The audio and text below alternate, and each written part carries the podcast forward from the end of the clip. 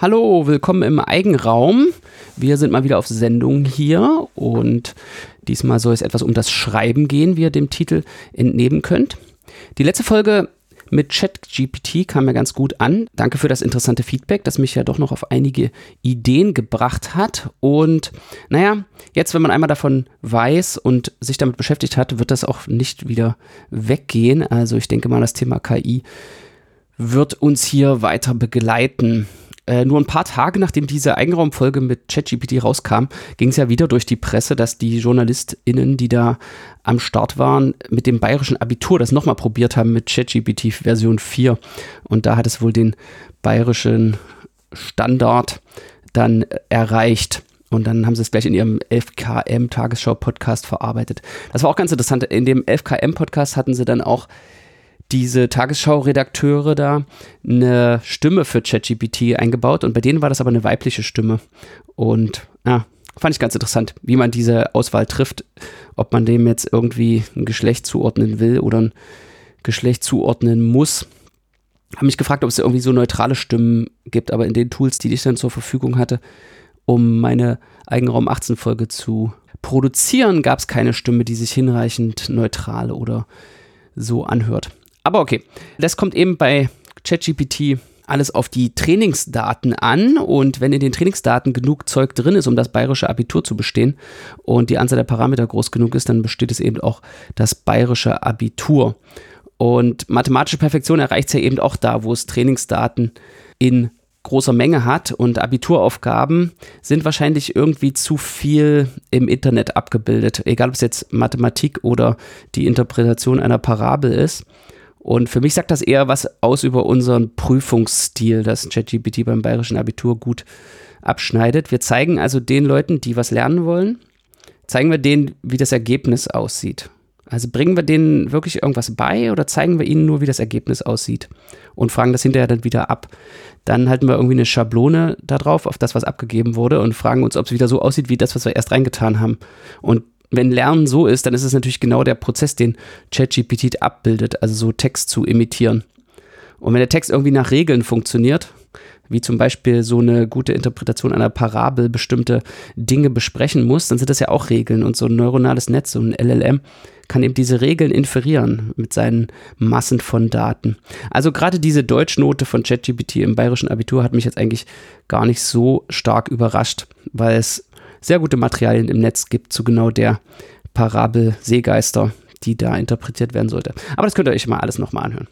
Das bringt mich aber auch nochmal auf eine andere Sache, die ich gern mal von so einem System wie ChatGPT irgendwie sehen würde oder überhaupt in der KI-Forschung, dass man so ein logisches System nimmt, wie zum Beispiel Interpretationen von Parabeln im bayerischen Abitur und dann ein neuronales Netz trainiert, was das gut kann und dann schaut man sich aber irgendwie die Parameter an, die dann gelernt wurden und blickt nochmal so ein bisschen in die Motorhaube rein und fragt sich, ob man dann irgendwas über die Aufgabenstellung lernen kann. Also das geht so ein bisschen in diese Richtung Explainable AI oder auch, ja, hinterher zu verstehen, was eigentlich gelernt wurde. Ist, glaube ich, ein großes Mysterium, wo wir vielleicht noch ein bisschen mehr drüber wissen müssten.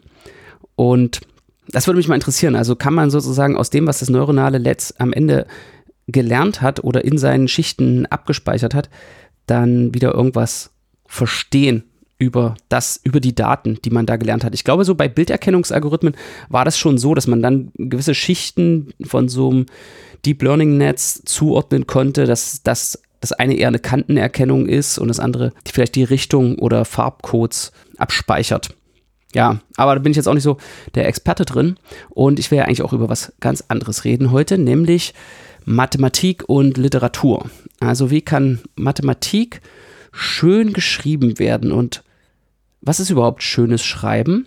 Und eine Sache, die mir erstmal aufgefallen ist bei dem ChatGPT-Nutzen, was ich ja jetzt eigentlich häufiger mache, ist, dass es irgendwie unglaublich langweilige Texte schreibt. Also wenn man irgendwie was da rauskriegen will, dann ist es schon auf Informationsvermittlung getrimmt, aber nicht auf irgendwie Lesespaß. Auf der Webseite gibt es ja unten so einen Stopp. Button. Wenn das gerade noch den Text erzeugt, dann kann man da drauf drücken, als in so einer Art Notfallmodus oder so. Oh, ja, ich sehe schon, es reicht mir jetzt oder ich sehe schon, das Ergebnis geht nicht in die richtige Richtung. Oder jetzt kommt sowieso nur noch der übliche, aber genießen Sie meine Antwort bitte mit Vorsicht Teil, den man dann gar nicht mehr braucht. Also irgendwie ChatGPT haben so einen Unappeal. Kennt ihr das, wenn, man, wenn ihr was lest irgendwie und die Gedanken schweifen einfach so ab? Die Augen lesen noch weiter, aber das Gehirn verarbeitet es irgendwie gar nicht mehr. Und dann ist man auf einmal am Ende der Seite und fragt sich, was habe ich eigentlich gerade gelesen? Weil ich habe schon über was anderes nachgedacht, weil das, was ich gelesen habe, irgendwie nicht die Aufmerksamkeitsschwelle erreicht hat. Ja, und das Phänomen habe ich bei ChatGPT-Texten leider irgendwie sehr stark. Kann natürlich auch daran liegen, dass es auf Deutsch auch so Texte produziert, die manchmal so klingen wie wörtliche Übersetzungen von Englisch. Also die Textstruktur ist auch nicht so richtig gut auf Deutsch. Und diese Stärke der Abneigung meines Gehirns, diese Texte zu verarbeiten, die hat mich daran erinnert, wie es ist, mathematische Texte zu lesen. Also bei, ich kenne das bei mathematischen Papern eigentlich auch manchmal so, dass man sich da so Zeile für Zeile durchkämpfen muss und das Gehirn will einfach an irgendwas anderes denken. Es ist irgendwie so eine Schlacht im Gehirn, dass die ursprüngliche Motivation, die ich hatte, das Paper zu lesen, sich immer wieder durchsetzen muss gegen so eine, äh, könnte man nicht irgendwas Interessantes machen? Stimme im Hinterkopf. Die Vision von Microsoft und Google ist ja, dass ChatGPT oder so LLM-Systeme irgendwie Word oder ein Mail-Programm ersetzen sollen, das einem dann hilft, einen Text zu formulieren. Für mich klingt das irgendwie ziemlich furchtbar, wie so eine Horrorvision weil eben dann alle Texte irgendwie so sind. Ich würde vielleicht mal die These aufstellen, dass wenn man jetzt in so einem Prozess ist und man denkt irgendwie, hm, ChatGPT sollte mir jetzt irgendwie abnehmen, diesen Text zu schreiben oder dieser Text hätte auch durch ChatGPT geschrieben werden können, dann ist es vielleicht ein Zeichen dafür, dass dieser Text einfach komplett sinnlos ist. Also ist diese, und damit meine ich jetzt die menschlichen Texte, also ist dieser Teil von menschlicher Kommunikation sich eigentlich auf einen viel kleineren nicht verbalen Teil hätte zusammen schrumpfen lassen können. Also manchmal kommunizieren wir ja über Text, obwohl eigentlich nur eine digitale Information übertragen werden soll. Sowas wie, sehr geehrte Frau Y, vielen Dank für Ihre Nachricht vom so und so vierten und Ihren interessanten Vorschlag, den wir hiermit gerne bestätigen.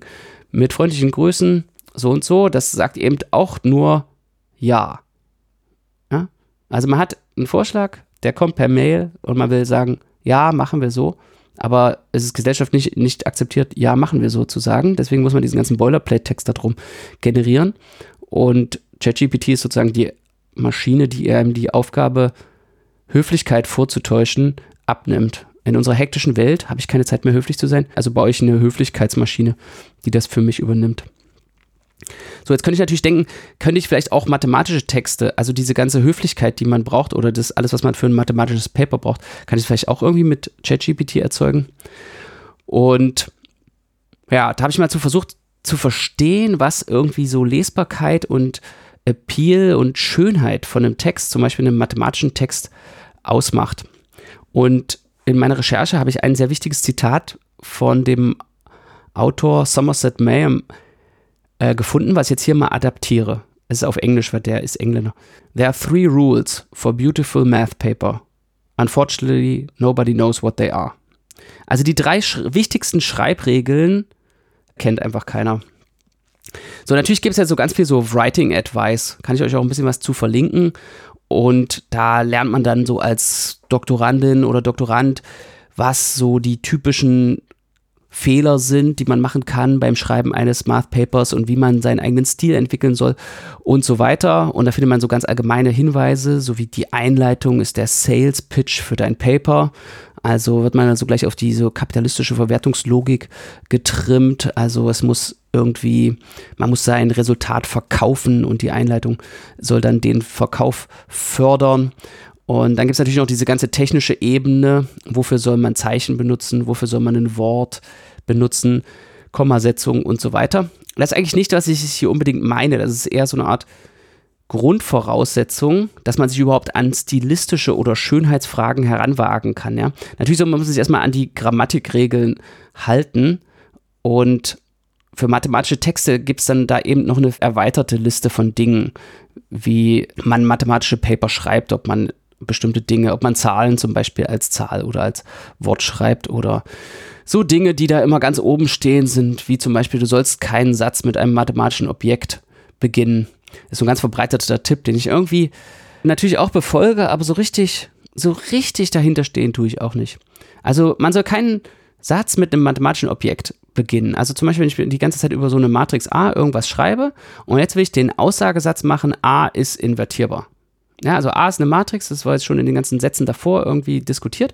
Und jetzt will ich, ich will jetzt sagen, A ist invertierbar. Aussagesatz mit drei Worten, A ist invertierbar. Und diese stilistischen Regeln sagen mir jetzt, dass es verboten ist. Warum? Warum ist irgendwie eigentlich gar nicht klar. Also das ähm, ist mir jetzt nicht bewusst, dass irgendeins von diesen Hinweispapern da irgendwie mehr drauf eingehen würde, warum man das nicht machen soll.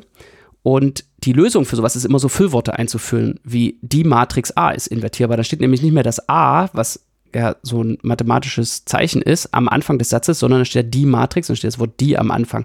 Dafür ist der Satz jetzt fünf Worte lang und man hat Füllworte eingeführt, weil es ist ja eigentlich schon klar, dass A eine Matrix ist, weil ich ja die zwei Sätze davor darüber gesprochen habe. Naja. Okay, also wenn ihr es wisst, schreibt es mir in die Kommentare, warum man nicht schreiben soll, A ist invertierbar. Viele stilistische Dinge sind ja auch Texten allgemein zugeordnet. Es muss ja nicht nur auf mathematische Texte zutreffen. Man soll zum Beispiel nie so Adjektivketten bilden, die erschweren den Lesefluss. Kennt ihr vielleicht? Vor allen Dingen, wenn sich bei den Adjektiven eigentlich um Substantive handelt. Aber viele neue, hochqualitative, technisch orientierte Sätze in rein mathematischen Originalforschungsarbeiten haben das Problem. Und deswegen wird es hier auch oft nochmal erwähnt. Also wie dem auch sei, es gibt also diese technische Ebene, das ist, würde ich erstmal sagen, das Schreiben lernen. Also erstmal einfach lernen, wie schreibt man so, dass es nicht ganz furchtbar zu lesen ist. Da hat man aber noch gar keinen eigenen Stil entwickelt. Mathematische Texte sind da aber schon noch ein bisschen anders als jetzt ein Roman oder so, wo man sich vielleicht einfach nur an die Regeln der Sprache wie Kommasetzung und Grammatik halten sollte. Weil mathematische Texte ja einen Quelltext haben. Also man kann es schwer, einen mathematischen Text einfach so mit einem Word schreiben, weil man eben diese ganzen Zeichen und die Technik drin hat. Das heißt, ein mathematischer Text ist schon so irgendwas zwischen einem Programmcode und einem Roman oder Essay oder Short Story oder irgendeiner freien Form. Man kann sich bei einem Roman im Prinzip noch an die normale alte Schreibmaschine setzen und losschreiben oder so einen störungsfreien Editor benutzen, der einem den ganzen Computer nur durch so eine weiße Fläche ersetzt, auf der ein Cursor blinkt und dann kann man seiner Kreativität freien Lauf lassen.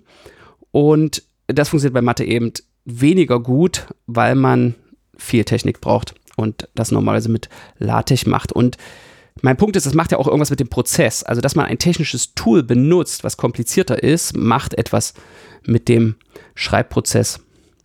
Da gibt es übrigens noch eine interessante Beziehung zu ChatGPT mit diesen kleinen Grammatikregeln. Sowas Regeln wie ein Satz nie mit A, also A der Matrix zu beginnen, die sind natürlich für so ein Large Language Model genauso lernbar wie stilistische oder grammatikalische Regeln. Ja? Wenn das einfach keiner macht, dann steht das irgendwo in den Parametern von dem LLM, dass man das so nicht macht. Und die Schärfe und Präzision, also dass wirklich alle Argumente richtig sind, die kann das LLM überhaupt nicht. Die fehlen. Bei menschlichen Texten sind aber diese beiden Sachen stark korreliert. Also die Leute, die viele so kleine stilistische Fehler machen, die machen auch mathematische Fehler, weil es da einen Common Course gibt, weil die wahrscheinlich unerfahren sind, sowohl in der Mathematik als auch im Schreiben über Mathematik. Und deswegen gibt es eine Korrelation zwischen stilistischen Fehlern und inhaltlichen Fehlern. Und unser Gehirn ist halt sehr gut da drin, solche Korrelationen zu entdecken und auszunutzen. Also beim Lesen oder der Kontrolle von so einem Paper nutzt unser Gehirn, dass stilistische Fehler und inhaltliche Fehler korreliert sind. Und Terry Tau hat das neulich mal auf einen Punkt gebracht. Da hat er geschrieben, The stylistic signals that I traditionally rely on to smell out a hopelessly incorrect math argument are of little use with LLM-generated mathematics. Also er sagt, er verlässt sich auf so Signale, stilistische Signale, die ihm zeigen, wo äh, mathematische Argumente fishy sein könnten. Und nur Zeile für Zeile lesen und Argumente nachvollziehen ist die wirkliche ja, Prüfung, die einem erlaubt, den LLM-Unsinn, mathematischen Unsinn, der perfekt geschrieben ist, zu erkennen. Das hat er übrigens geschrieben in seinem kurzen Essay über GPT-4. Und er war nicht der Einzige. Microsoft hat so eine AI Anthology herausgegeben, in der verschiedene ähm, hochdekorierte WissenschaftlerInnen sich zu GPT-4 geäußert haben. Könnt ihr euch mal angucken. Verlinke ich euch auch. Sehr interessant. Also normalerweise, wenn man mathematische Texte liest, dann gibt es in dem Schreibstil irgendwie schon Hinweise. Und mit ChatGPT ist es irgendwie nicht mehr so. Der Stil ist perfekt und der Inhalt eben nicht. Und das ist vielleicht auch irgendwas, was einen so abturnt beim Lesen von Texten, die ChatGPT erzeugt hat, dass eben diese, dieser perfekte Stil, vielleicht gibt es da so einen Bruch, so eine Dissonanz, der perfekte Stil mit mittelmäßigem Inhalt oder der Inhalt, der schwankt in der Qualität. So habe ich mich mal weiter gefragt. Also wenn wir jetzt mal so Literatur nehmen, richtige Literatur, was für Beziehungen gibt es denn eigentlich zwischen Mathematik und Literatur? Und glücklicherweise hat da schon eine Mathematikerin namens Sarah Hart ein Buch darüber geschrieben, das heißt Once Upon a Prime. Und da geht es um Parallelen zwischen Literatur und Mathematik. Also genau in die richtige Richtung. Denn ich werde ja versuchen zu verstehen, wie man ein Mathe-Paper so schreiben kann, dass es so fesselnd ist wie ein guter Roman. Und in ihrem Buch, und es gibt so einen New York Times-Artikel, der es ein bisschen zusammenfasst, da könnt ihr das auch mal nachlesen, schreibt sie, dass es eigentlich im 20. und 21. Jahrhundert, also genau mit der parallel entwickelt, mit der ja, Axiomatisierung und Korrektheit und Technisierung der Mathematik hat sich die Mathematik von der Kunst wegentwickelt, also auch von der Literatur. Und ja, also diese Entwicklung im 20. Jahrhundert, dass man Mathematik auf eine solide logische Grundlage gestellt hat und die Beweise und Berechnungen viel technischer aufgeschrieben hat, die hat ja auch ihre Vorteile. Die Vorteile sind natürlich einfachere Überprüfbarkeit, eben wie wir es schon öfter hatten hier, die Kunst niemals Fehler zu machen. Also eine Technik wurde entwickelt, um möglichst wenig Fehler zu machen. Aber dadurch ist natürlich auch der Stil und das Persönliche und das Menschliche vielleicht ein bisschen verschwunden aus der Mathematik. Und da gibt es in dem Buch und dem Artikel so ein paar Beispiele. Zum Beispiel fand ich ganz interessant diese Abrollkurven von Körpern. Also ihr nehmt irgendwas und rollt das ab. Zum Beispiel könnt ihr ja einfach mal so, kann man zweidimensional machen, so einen Kreis nehmen und macht, markiert einen Punkt und dann rollt der Kreis so lang auf einer äh, Ebene, auf der X-Achse und man schaut sich die Kurve an, die ein Punkt auf dem Kreis beschreibt.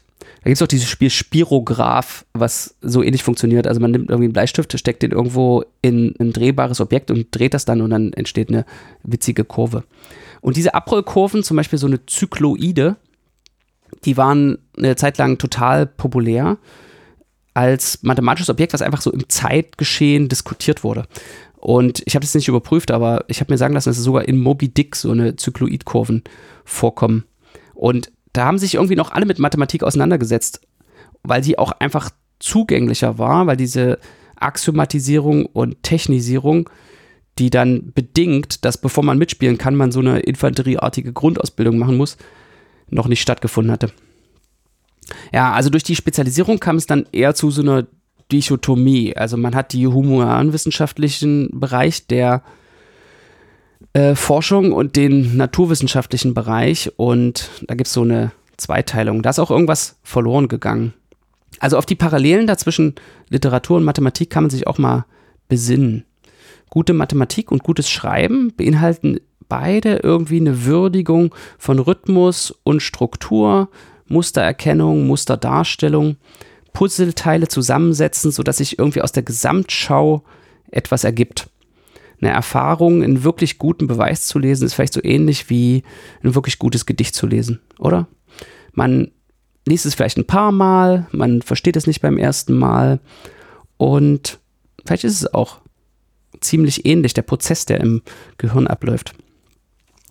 Da habe ich noch zwei Zitate dazu. Hardy, der hat mal geschrieben, ein Mathematiker wie ein Maler oder ein Dichter ist ein Erschaffer von Mustern, a Maker of Patterns auf Englisch.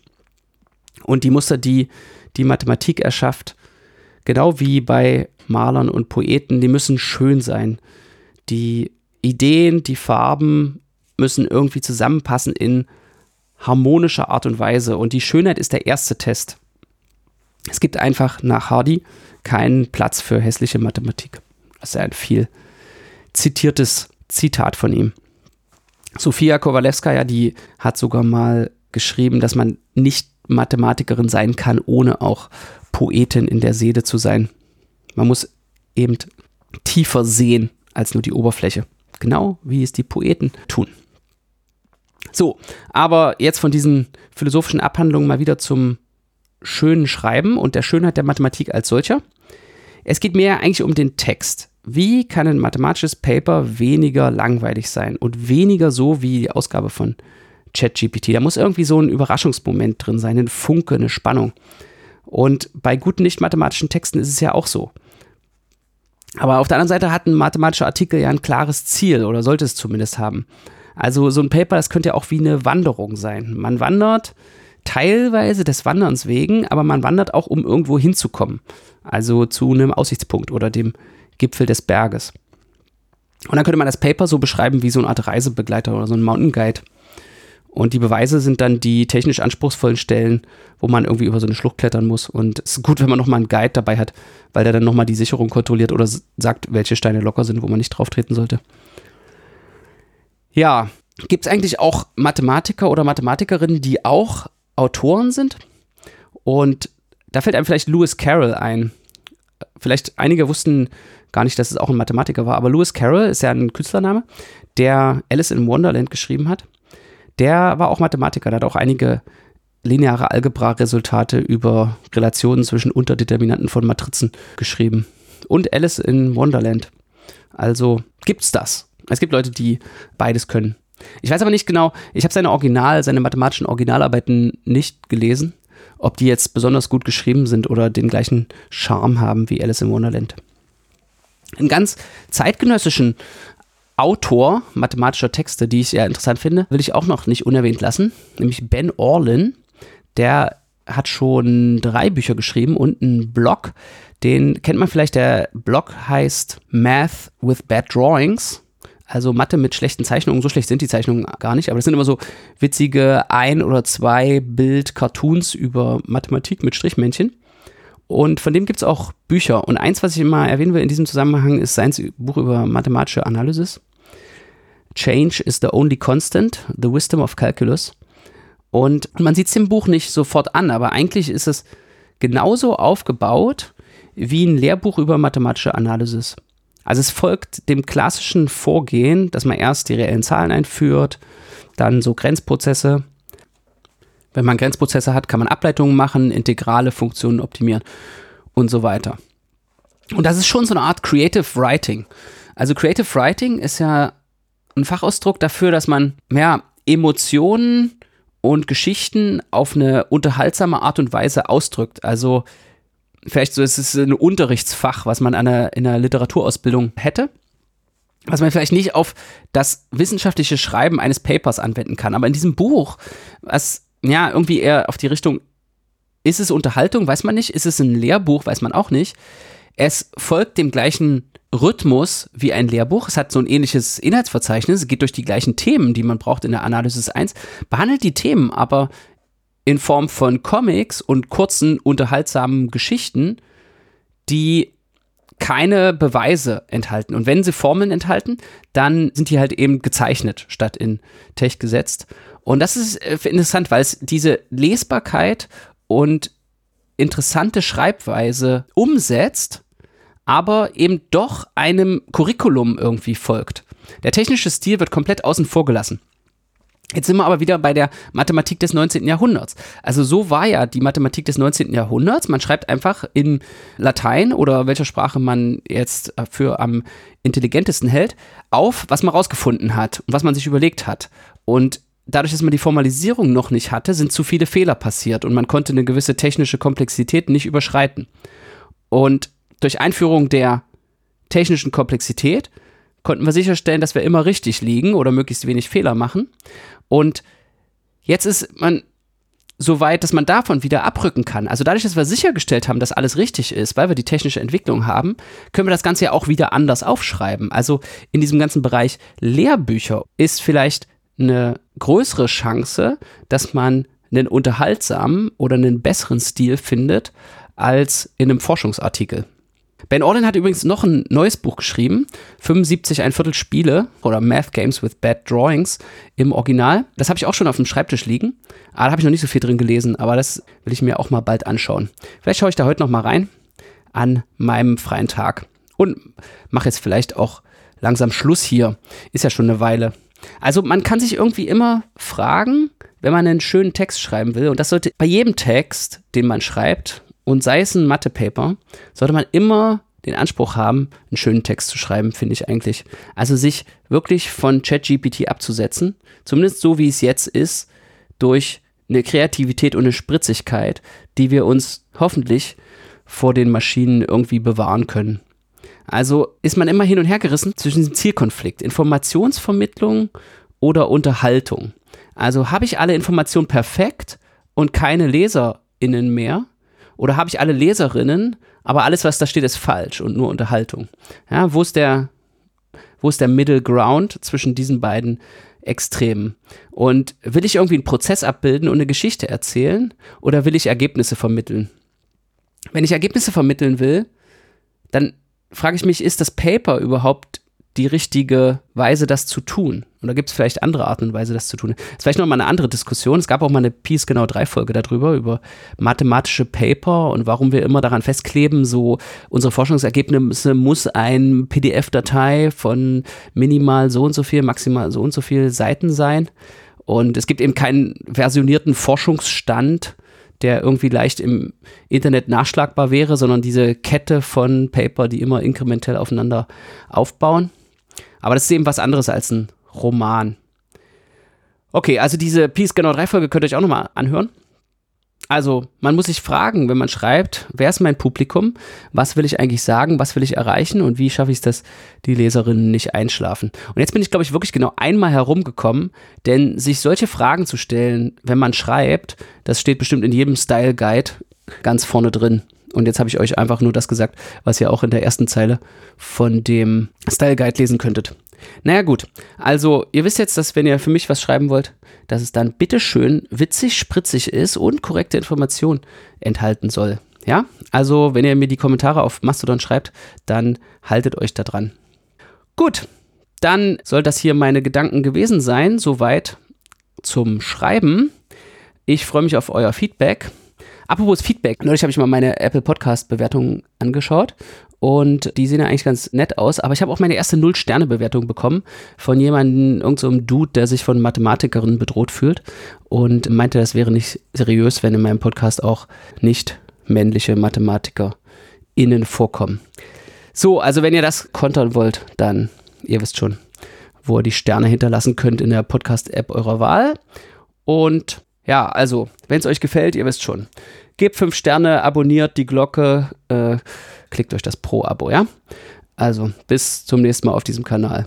Bis bald. Tschüss.